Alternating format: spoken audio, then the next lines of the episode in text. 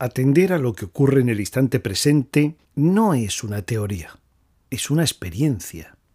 Atender no es una idea, es una acción. Atender con intención es un hacer desde adentro. Divagar o dirigir la atención. Esa es la cuestión. Divagar es una acción mecánica y dirigir la atención es una acción que requiere determinación. Divagar es alejar mi atención de lo que estoy realizando. Me desconcentro y me separo del tema en el que estoy ocupado. Fantaseo y me alejo del aquí y el ahora. Atender es colocar deliberadamente mis sentidos y mi capacidad mental para darme cuenta de algo que ocurre dentro o fuera de mí. Atender es conectarme conmigo mismo aquí.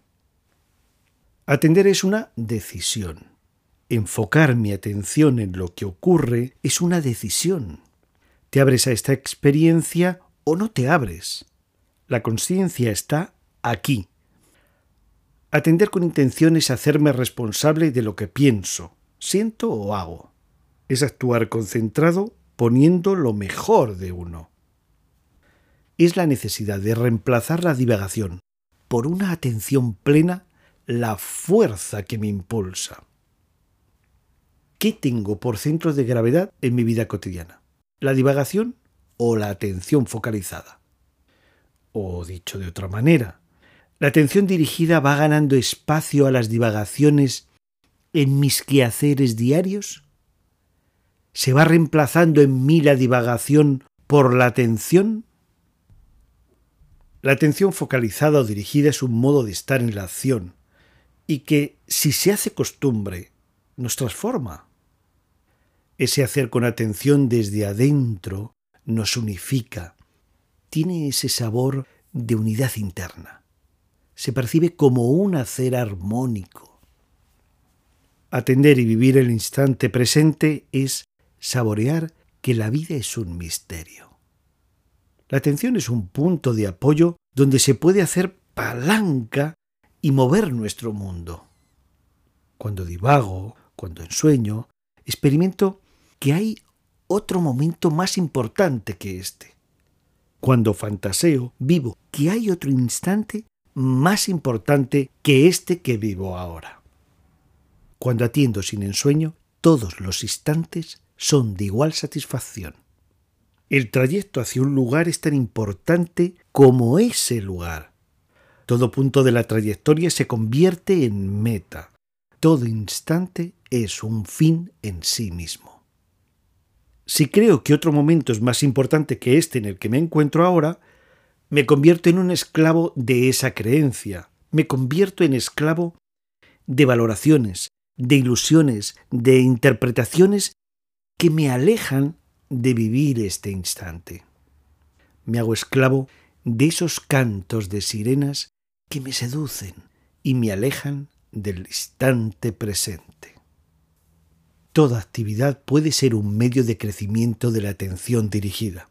Leer, conversar, caminar, fregar los platos. Todas estas actividades pueden pivotar sobre una atención dirigida y convertirse en una suerte de manto protector que cubre las actividades que realizo. Y la satisfacción y el júbilo no está tanto en hacer esta actividad o en otra, sino en vivir la experiencia de atender. En vivir esa fortaleza, esa unidad, esa profundidad que proporciona el atender. Es ir ampliando ese registro de paz interna que va ganando independencia de los quehaceres de la vida.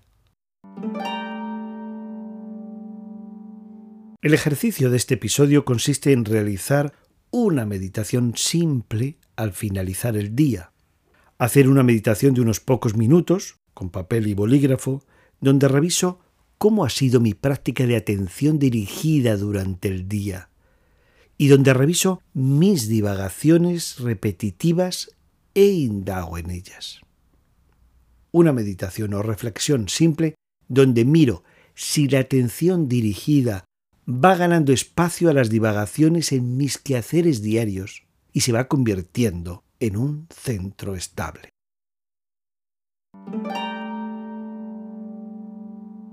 Me despido con las siguientes palabras atribuidas a Jaspers. Filosofar es, y solo es, aprender a morir. De Marioneta Grifo. Meditación, conciencia y atención. Hasta pronto y mis mejores deseos para que dirijas tu atención allá donde quieres.